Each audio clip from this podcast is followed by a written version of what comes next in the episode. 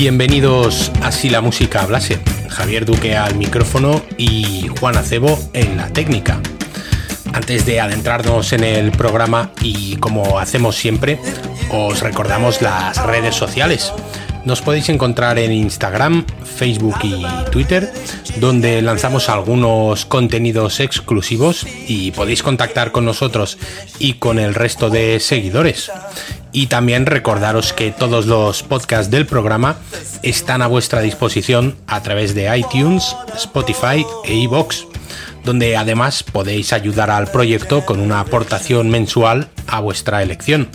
Tenéis por ahí un botón azul que pone apoyar y desde un euro y medio al mes hasta 50 podéis seleccionar una cantidad con la que contribuir para que el proyecto siga funcionando.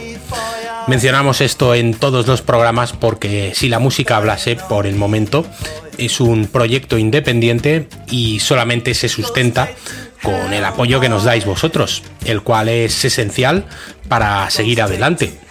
Cada día vais siendo más, así que gracias a todos y os animamos al resto.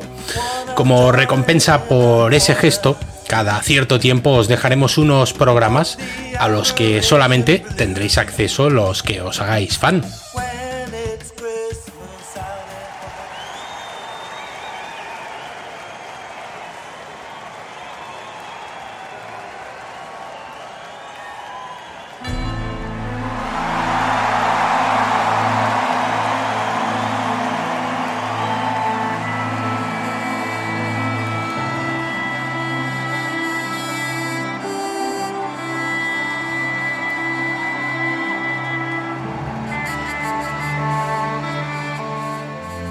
Para esta semana hacemos el experimento de vestirnos elegantes para ir a un concierto de rock o al revés. Vamos desaliñados a escuchar música clásica porque traemos uno de los discos más esperados de 2020 y también uno de los que mejor ha satisfecho las expectativas creadas. Como ya habrás leído en el título del podcast, se trata de Metallica y de SM2, la segunda edición de la unión entre el Cuarteto Heavy de San Francisco y la Orquesta Sinfónica de esa misma ciudad al norte de California. Es la última referencia discográfica de Metallica que se ha publicado hace menos de tres semanas y que por aquí nos ha parecido una maravilla porque mejora la primera edición del SM, siglas que por cierto responden a Symphonic and Metallica. En 1999 la banda materializó esa unión con la Orquesta de San Francisco y editó un disco en directo en el que los arreglos orquestales y las melodías de las canciones de Metallica se fusionaban con el griterío del público y la energía de la música interpretada en vivo es uno de los atrevimientos y aciertos más significativos de la banda. Porque si tenían que publicar un disco en concierto, no iban a hacerlo de manera ordinaria. Y pensaron en esta peculiar unión de la que, aunque no son pioneros, lo cierto es que sí que volvieron a poner de moda este formato y reivindicaron lo cerca que está el heavy metal de la música sinfónica en realidad hay que remontarse hasta el 69 para escuchar a Deep Purple hacer un concierto junto a la Royal Philharmonic Orchestra en el Royal Albert Hall en Londres. Quizás fue demasiado pronto porque ese intento fue incomprendido tanto por un lado como por otro, especialmente por los aficionados a la música clásica británicos que no aceptaban que unos rockeros se adentrasen en su terreno. Frank Zappa fue otro de los pioneros en fusionar ambos mundos y trabajó tanto el rock como lo sinfónico.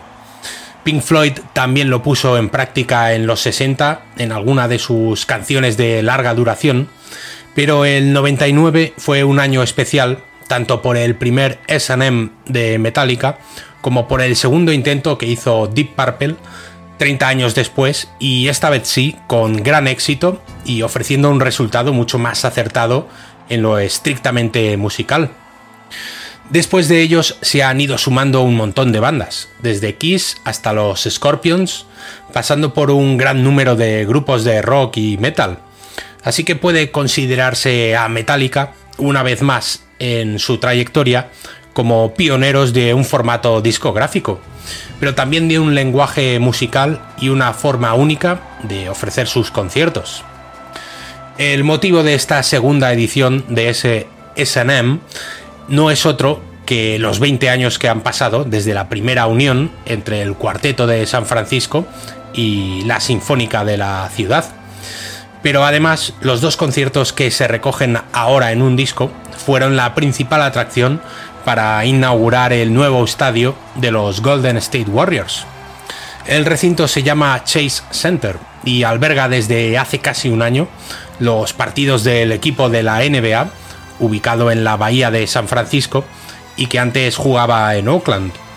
Así que Metallica y la Sinfónica tuvieron el honor de ofrecer su particular show antes de que figuras como Stephen Curry, Clay Thompson o Draymond Green ofreciesen el suyo. Antes de contaros más información acerca de este particular evento, escuchamos la primera canción del disco, la instrumental The Call of Cthulhu. Por cierto, que para los programas de esta semana volvemos a recomendaros el uso de auriculares de diadema o de un sistema de sonido envolvente para que apreciéis con todo lujo de detalle la riqueza musical y para que la experiencia auditiva sea completa.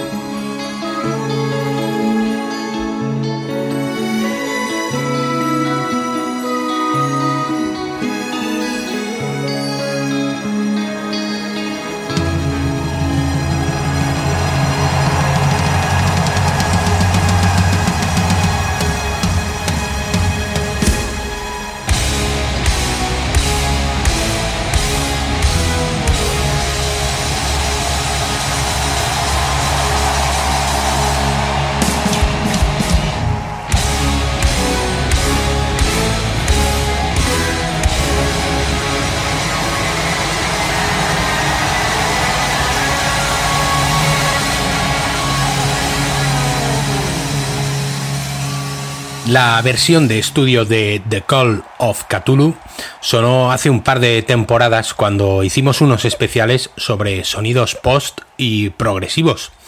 Es una de las canciones más veneradas por los seguidores de la banda, por los pasajes y melodías tan cinemáticos y emotivos que tiene, y porque reúne todas las características musicales de Metallica. Y lo cierto es que esta versión en directo con la orquesta sinfónica nos parece casi superior. Creemos que enriquece la canción y que representa con exactitud lo que se busca en un proyecto como este. Imaginamos que tanto para los compositores como para los intérpretes tiene que resultar muy complicado encontrar los arreglos que acompañen y aporten algo significativo a la canción. Elegir en qué momentos es mejor componer algo distinto y contribuir con algo nuevo o determinar en qué momentos la orquesta debe hacer la misma melodía que las guitarras o la voz, incluso los silencios.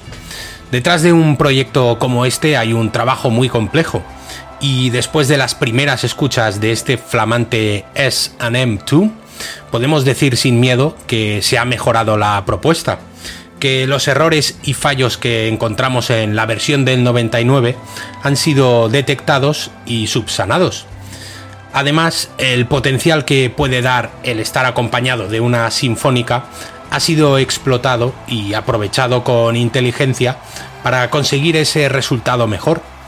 Pero también que lo que estaba bien no había que tocarlo. Y este The Call of Cthulhu es idéntico al del 99 aunque suena mejor y más equilibrado gracias a las mejoras técnicas que se han desarrollado en las dos últimas décadas. Del disco del 99 repiten unas cuantas canciones, algunas porque no pueden faltar en un concierto de Metallica y otras porque precisamente sonaban muy bien junto a una orquesta como para desecharlas. Otra de esas joyas es The Outlaw Turn, canción perteneciente al Load y que, aunque tiene los mismos arreglos que en la primera edición, se escucha mucho mejor y nos brinda a un James Hetfield en plenas facultades vocales. En cuanto a la orquesta, precisamente destaca por lo mismo que lo hace en The Call of Cthulhu, por el acierto en los arreglos, por los silencios, por acompañar la melodía de las guitarras o la voz solamente en momentos determinados y hace que la fusión entre un grupo heavy y una sinfónica tenga sentido de verdad. Porque aquí la música se eleva, la epicidad y la magnitud de lo que suena adquieren mayores dimensiones que en cualquier otro formato.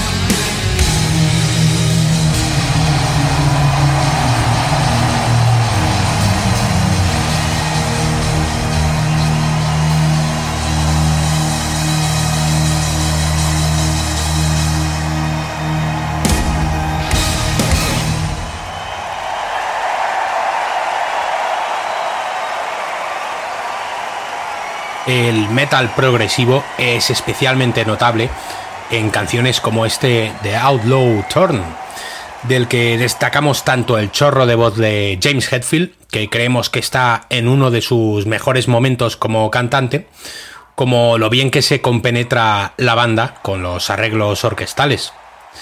Es uno de los momentos que destacaba el director de orquesta Edwin Outwater, que fue elegido para este proyecto, además de Michael Tilson Thomas, que es el director residente de la Orquesta Sinfónica de San Francisco.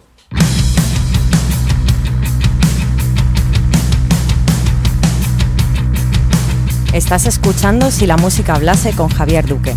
Búscanos en Instagram, Facebook y Twitter y síguenos para no perderte ningún contenido.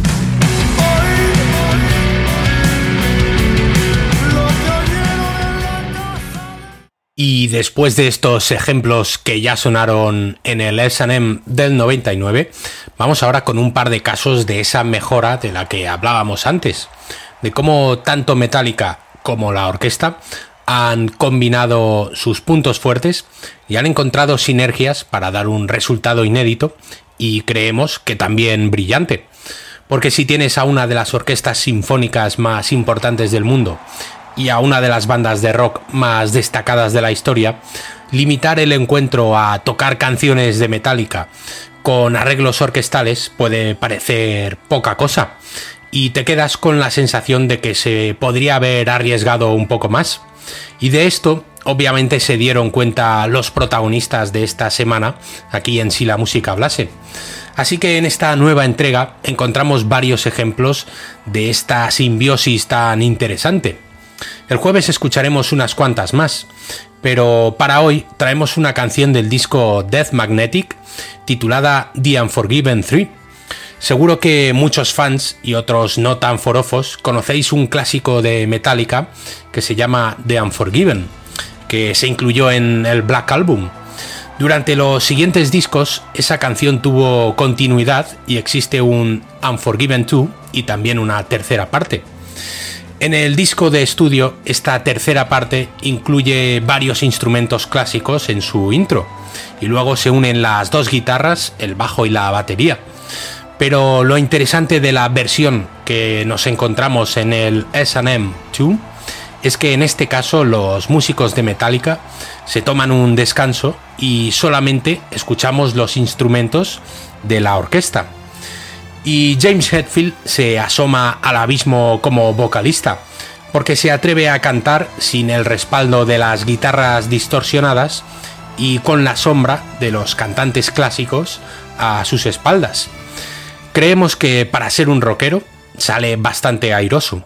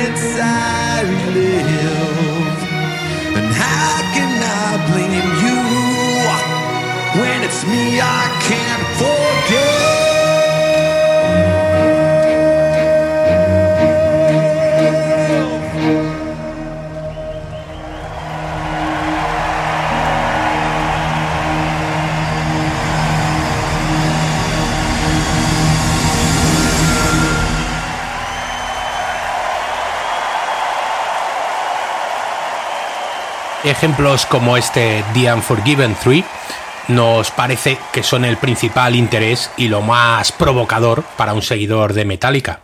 Es lo que más llama la atención de esta nueva edición del concierto junto a la Sinfónica, porque James Hetfield hace las veces de un trovador, una especie de cantante medieval, con ese colchón sinfónico que interpreta la música escrita por el cuarteto Heavy. Y creemos que cuando se ofrece un proyecto como este, tanto el grupo como la orquesta y sus directores deben tomar riesgos y ofrecer algo nuevo. En este caso el resultado nos parece sobresaliente y hace que una canción que no destaca especialmente entre el repertorio de la banda se convierta en uno de los momentos más especiales y atractivos de este concierto. Otro de los cortes que van en esa línea y que mayor acierto albergan es la siguiente canción que hemos seleccionado. Desde que el bajista original de Metallica murió en un accidente de tráfico en el año 86, a la temprana edad de 24 años, el resto de miembros siempre le han tenido presente. Le dio tiempo a grabar tres discos, posiblemente los tres más icónicos de la discografía de la banda, y dejó un legado musical y una manera de tocar que han influido a infinidad de bandas e intérpretes de ese instrumento porque los solos de bajo o las canciones en las que tiene un protagonismo no eran muy comunes en el rock o en el heavy antes de él.